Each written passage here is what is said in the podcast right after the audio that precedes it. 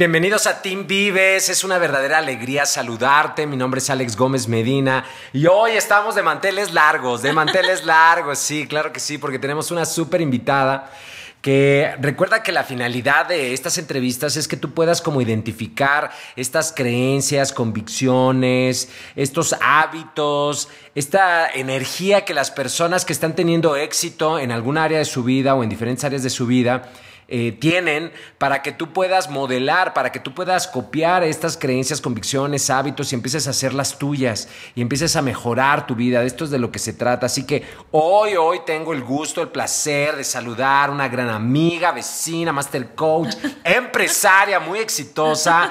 Ella es la master Mariana Díaz. Bienvenida seas. ¡Eh! Sí, Pamparrias. Qué gusto, gracias. Ya nos debíamos esta entrevista desde hace un ratito un rato tototote que estás ahí diciéndome cuándo y cuándo. Ándale, cuándo, cuándo, cuándo, la cuándo. sí, estrella de cine. Es de estrella, bien diva, te viste bien diva, ¿eh? Súper diva.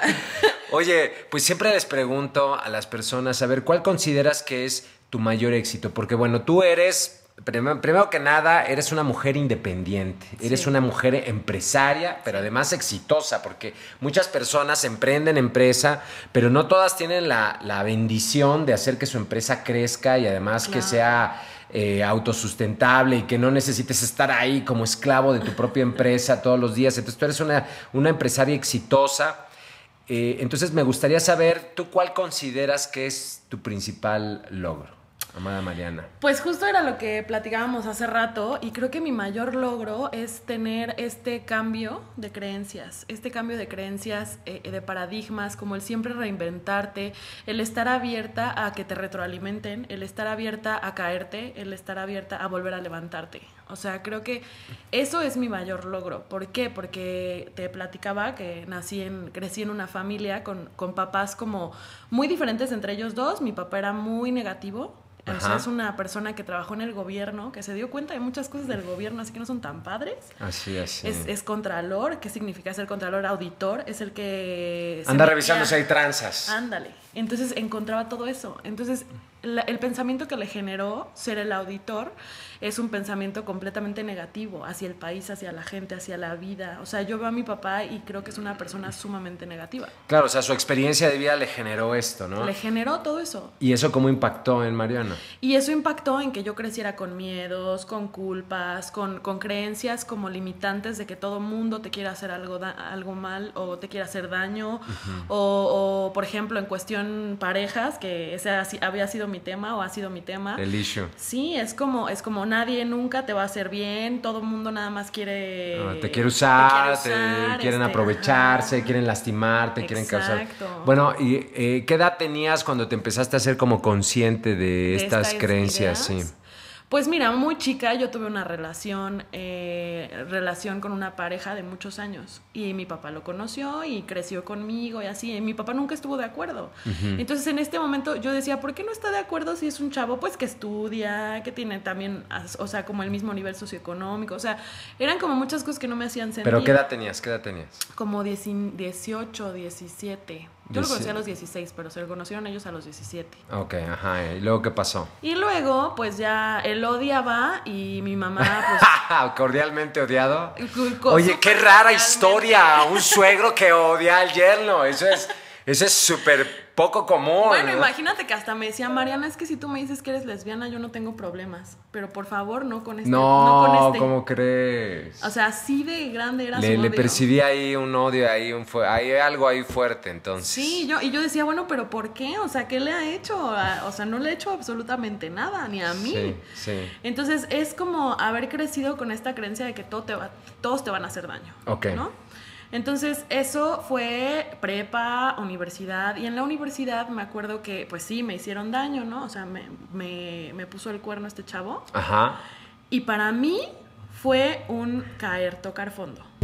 ¿Por qué tocar fondo? Porque acabé en el psicólogo, porque acabé así medicada, con ansiedades. No, no sabía controlar mis emociones. O sea, yo tenía mucho... O sea, ese evento, ese evento de la traición fue a qué edad? A, la- a los 19. A los 19, o sea, súper joven. Sí. Bueno, aquí Pero hay me algo. dio tanto, me dio tanto y Sí. ahorita te voy a platicar. Ok, ok. Bueno, fíjate que aquí quiero hacer un pequeño paréntesis porque yo soy un convencido de que nosotros creamos y que creamos en función a lo que creemos. Entonces, aquello que creo y que estoy esperando... Es lo que pasa. Es lo que se manifiesta. Entonces, todo lo que deseo con todo mi corazón y todo lo que temo con todo mi corazón, tarde o temprano, Se manifiesta. se manifiesta, claro. Exacto, y pues se manifestó, ¿no? Y toma la Y campeón. tómala. Entonces, la verdad, sufrí muchísimo y sí estuve como en un momento de mi vida en el que yo creo que los adolescentes, a veces los papás ni siquiera se dan cuenta de por lo que estamos pasando. Mis papás ni siquiera se dieron cuenta hasta que yo llegué un día a su cuarto y les dije, estoy muy mal, necesito ayuda. Y ya fue cuando fuimos a, a- a una psicóloga y por eso me empecé a interesar como en todo este tema de la psicología y demás. Este, y ya me dijeron, pues, ¿qué necesitas? ¿no? Y les dije, pues no sé, pero creo que un psicólogo porque no puedo dormir, no puedo dejar de llorar, o sea, no quiero vivir. De plano fue un no quiero vivir a mis 19 años. Wow. Que no es tan raro, muchos adolescentes lo Sí, experimentan. sí, pasa, pasa, o sea, pues no, no quiero poner ningún adjetivo, pasa muy frecuente, nada más lo he visto, yo lo he observado mucho en, en diferentes estados de México e intuyo que podría ser en diferentes partes del mundo también. Claro, entonces cuando me doy cuenta de no quiero vivir, pero que de verdad era un deseo, o sea, de verdad yo me acostaba en las noches y decía, y en las mañanas que despertaba era, chin, otro día. O sea, eso para mí era como, algo está muy mal.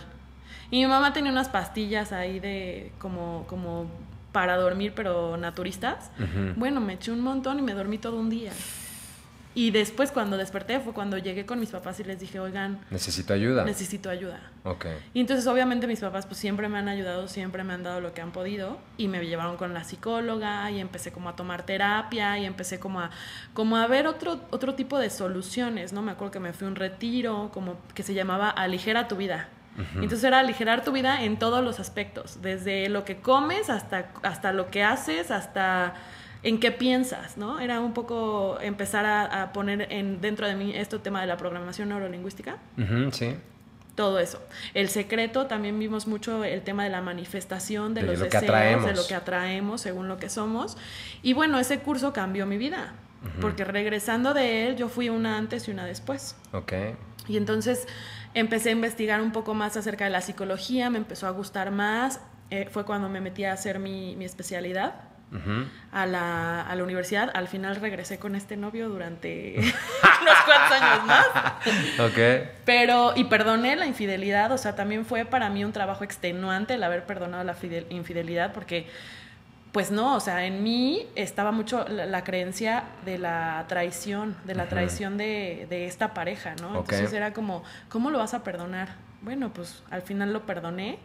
Eh, no, obviamente no estoy con esta persona, pero sí duramos 10 años. Wow. 10 años. Wow, wow. A ver, a ver, aquí quiero hacer eh, una pausa. A ver, ¿cuáles crees tú ahora desde este estado de conciencia que tú ya manejas que fueron las principales creencias que impactaron en eso que atrajiste a tu experiencia? O sea, ahora tú ya estás muy consciente de, Sí. ok, papá, por todo lo que vio, o sea, está muy claro de que es natural que una persona que está tan inmersa en tantas circunstancias donde pues no se maneja lo mejor, la- la- los- las más altas virtudes, pues desarrolle una serie de creencias de desconfianza. Claro. Las permea en su hija.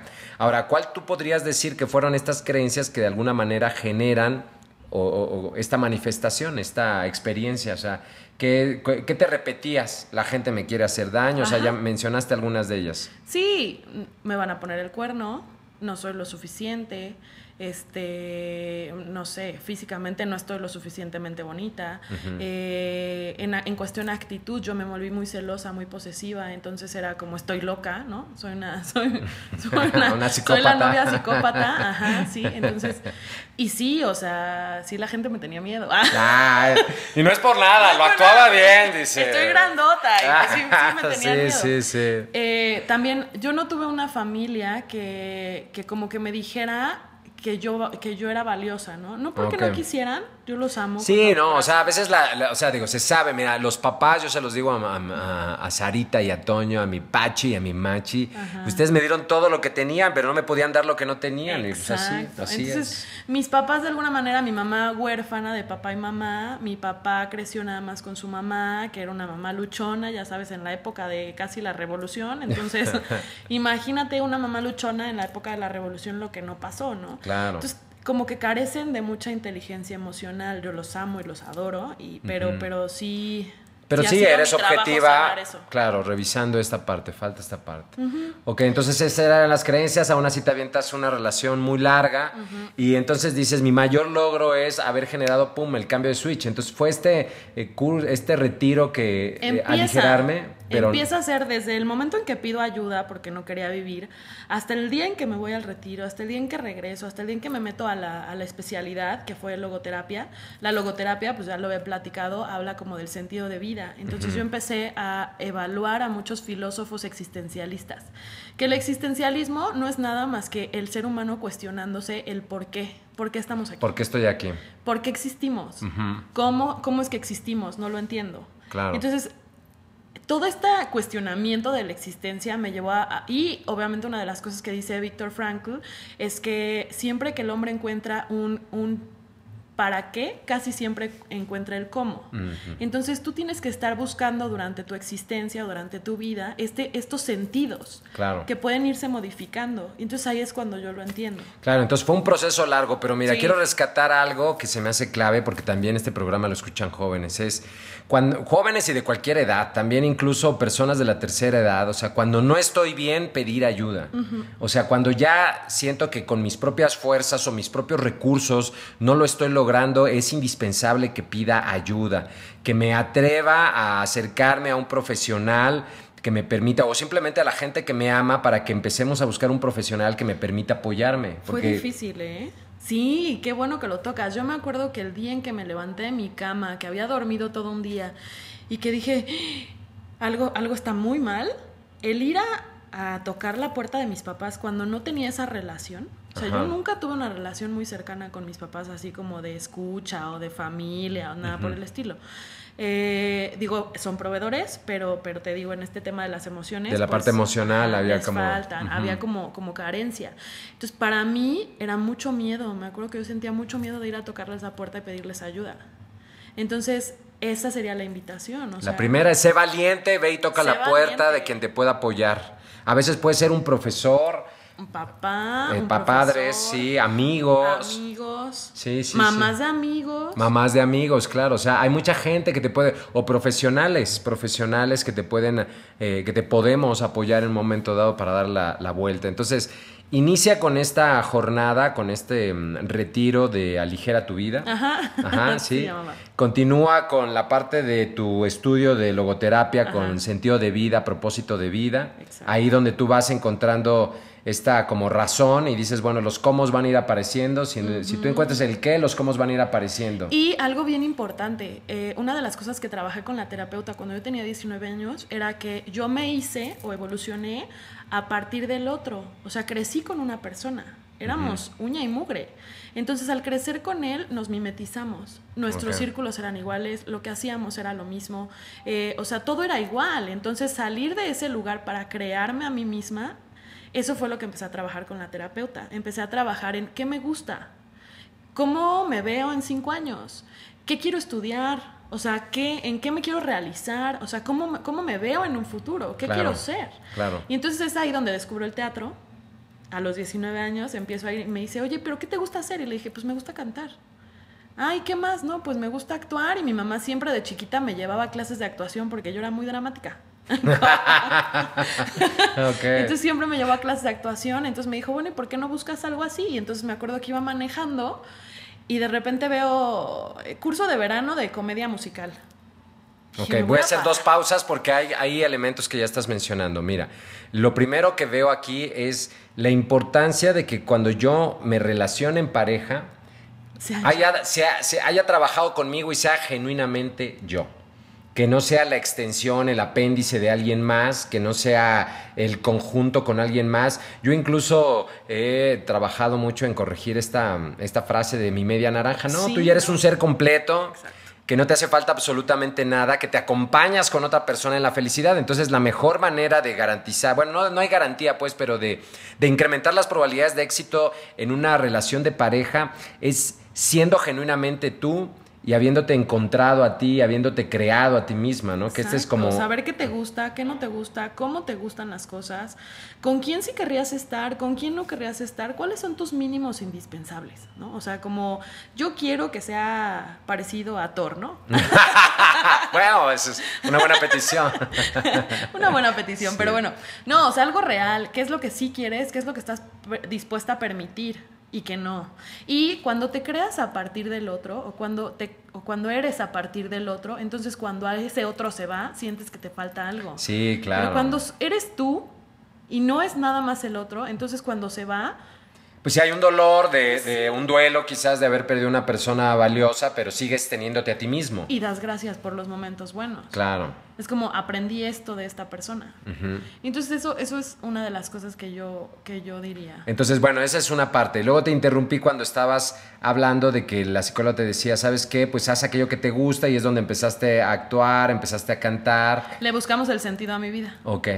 Que justo yo trabajé con la logoterapia. Por eso me acerqué con la, con, a, lo- a la logoterapia y por eso soy logoterapeuta, porque empezamos a trabajar con la búsqueda de los sentidos, que el sentido no tiene que ser el, un- una cosa, no tiene que ser como un propósito máximo en la vida, sino que tiene que ser aquello que te haga sentir feliz, aquello que te haga sentir pleno, aquello que te haga sentir como que tu existencia vale la pena. Por eso das clases de, de teorías de la felicidad. No manches, qué profundo. Pues sí, es así, porque de repente, fíjate que yo lo comparto de esa manera que el, el- y ahorita pues me enriquece la charla contigo, porque sí, eh, comparto yo como este gran propósito, este propósito último, ¿no? La gran misión de vida que tengo yo, eh, Alejandro Gómez Medina, en, en esta vida, en este planeta, en este tiempo. Y sí. Y qué padre que lo hayas Sí, la verdad es que es algo que he encontrado, pero lo que tú me dices me hace mucho sentido y sobre todo cuando tienes 17, 18, 19, o sea, dices, bueno, espérame, o Yo sea, no como sé. ya encuentro el gran, la gran misión, Misión. pues a veces tengo 40 y no tengo clara cuál es, ¿no? Y, y entonces el, el propósito, darle un sentido de vida, implica eh, encontrar estas pequeñas actividades que me son en extremo agradables, que me causan mucha felicidad, que me causan mucha alegría. Entonces, bueno, empieza por ahí.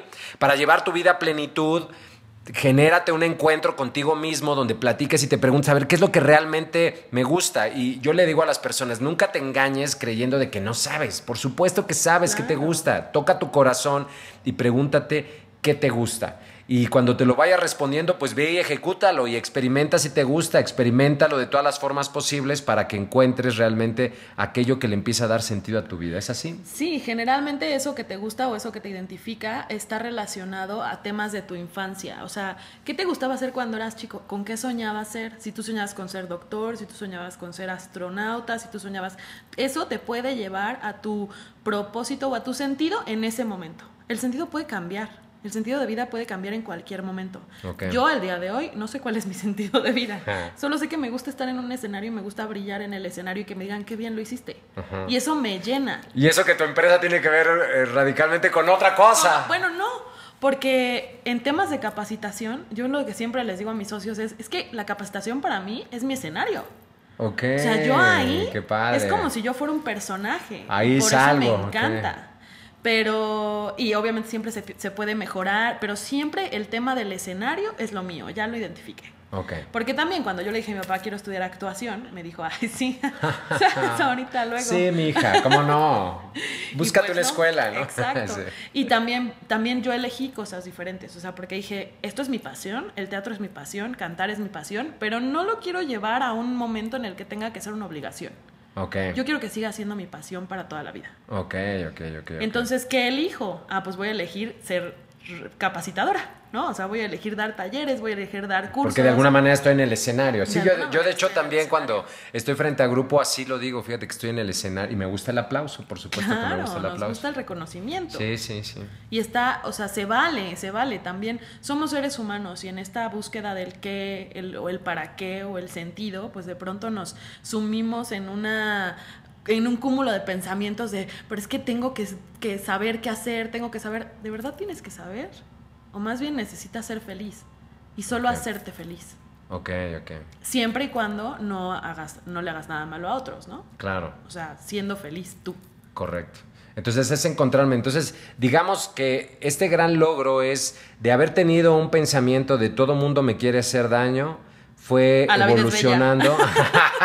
Ay, qué hermoso es el amor. Ok, ya. No, a todo es perfecto. Eh, sí, yo creo que ese Todo ha es sido mi gran sí. logro. Porque a partir de ese cambio de pensamiento, cambio de paradigma y trabajar en mí misma, ha sido como una serie de logros que también han tenido su, su- su momento de aprendizaje. O sea, en cuestión pareja sigo aprendiendo, en cuestión empresa sigo aprendiendo. O sea, mi empresa ya tiene siete años, pero pues de pronto me topo con ciertas cosas que digo, chin, a ver cómo Eh, le vamos a hacer aquí. Esto es nuevo, esto es inédito. Y mi pensamiento antes hubiera sido como, híjole, a ver si lo logro, ¿no? Y ahora es como de, al final todo sale. Ok. No pasa nada, ¿no? Y es como, aviéntate. Ok, a ver, entonces ahora, ¿cuáles serían, eh, si, si pudieras extraer estas nuevas creencias, qué es lo que cree Mariana Díaz acerca de la vida? ¿Qué es lo que cree Mariana Díaz acerca de ella misma? ¿Acerca de, de, de qué hacer para ser feliz? ¿Qué cree acerca del amor, del amor de pareja? O sea, ¿cuáles son estas creencias? Porque pues, hay, que, Ahora. hay que generar el contraste, claro. Claro, ahora, ahora. ahora. Y digo, aunque llevó un proceso, digo, pues de los 19 apenas unos añitos, ¿no? Sí, Apenas- dos. unos cuantos así, unos cuantos atrás. Fue un proceso. Quisiera saber cuáles, cuáles son estas creencias. Pues la primera creencia es, tus papás hicieron todo lo que, po- lo que con amor podían hacer por ti. Ok, entonces no lo responsabilizo a ellos. ya. No responsabilizas a nadie más. Luego es, eh, siempre hay un como sí, ¿no? Siempre hay un como sí, hacer ok. las cosas. En relaciones de pareja es como, pues fluir, o sea, es como déjate ir y a ver qué pasa. Todavía estoy aprendiendo, lo he estado trabajando durante algunos años en el, en el tema de que desde que los conozco a ustedes, pues me metí más en el tema de parejas y creo que ahí va. Pero, pero más bien es como déjate fluir, sé tú, Ok. pon tus límites Ok, y eso es muy importante. Sé tú misma y pon tus límites, claro. Hace tú misma. Y sí o sí, siempre haz cosas que te traigan felicidad. Siempre tienes que darte un espacio para hacer cosas que te hagan feliz. Claro. Yo me doy muchos espacios para ser feliz. O sea, una de ellas es las clases que doy en Vives de teorías de la felicidad. La verdad es que me da mucha felicidad estar con los alumnos. Son súper divertidos. Son personas súper inteligentes que siempre me retan. O sea, siempre me hacen pensar cosas y yo también trato de hacerlos pensar cosas. Y entonces eso está bien padre. Trato de llevarlos como a este nivel de felicidad en el que, en el que, en el que yo me encuentro, ¿no? El día de hoy. Otro es el teatro, yo siempre voy a hacer teatro. Otro es el canto, otro es- son las artes, otro es desde irme a comer con mis amigas, o sea, como que sí me doy muchos espacios para ser feliz, incluso en el trabajo. Ok, ok. en el trabajo también es como, pues voy a dar un curso, el mejor curso, el que más me guste, o sea, y lo voy a dar con todas las ganas del mundo. Sí, se vuelve una convicción. O sea, voy a hacer cosas que me hagan feliz, punto. Y si algo no me hace feliz, y si es obligación, bueno, lo haré. Y si no, pues no lo hago. Claro, porque también en la vida no puedes solo hacer cosas que te hagan feliz. Sí, o sea, sí, también hay- hay... cosas que, que no te encantan, pero pues no importa. O sea, es el paso que hay que seguir. Es el paso que me va a llevar a algo que me va a generar Y no todo es perfecto felicidad. nunca. Sí, sí, sí. Entonces yo diría, nunca somos producto terminado. Siempre tenemos la- el chance de seguir aprendiendo y siempre tenemos el chance de volver a levan- levantarnos cuando nos caímos. Perfecto, perfecto. Bueno, pa- muy bien, amadísima Mariana. Pues ahora para despedirme, me gustaría que me dijeras algo cantando, que les dijeras a ellos, a los que te están escuchando, para que vean que tiene bonita voz. Además, me ha dado clases de canto. Este, Y ya lo felicitó su mamá. Sí, sí, ya me felicitó. Mami, mami, ya me felicitaste. Gracias. Ya canto mejor. Ella fue la que me ayudó. Entonces, a ver cómo te podrías despedir en una frase de estas de alguna rola de prefer preferentemente en español, porque yo sé que eres bilingüe, este, una frase que puedas cantar, que le puedas compartir a las personas en donde expreses como esta creencia eh, este nuevo pensamiento de la vida es bella, de, ay, sí, no, no, me, hagan pensar, no me hagan pensar, bueno. ¿Sabes que Siempre canto canciones de mujer ardida porque creo que son muy divertidas. Ah.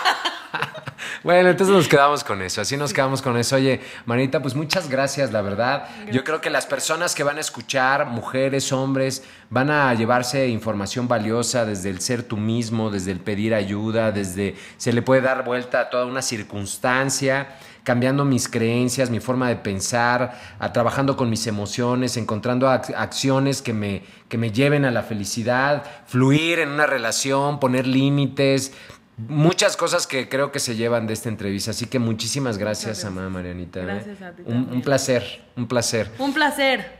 Estimado público. bueno, pues esto es Team Vives. Mi nombre es Alex Gómez Medina. Ay, si te quieren buscar en las redes, ¿cómo te pueden ah, encontrar? En, Instagram estoy como arroba lakibu con K. en Facebook Mariana Díaz Morales. Y pues mi página de la empresa es stcgroup.mx. Eh, .com.mx. Y pues ya.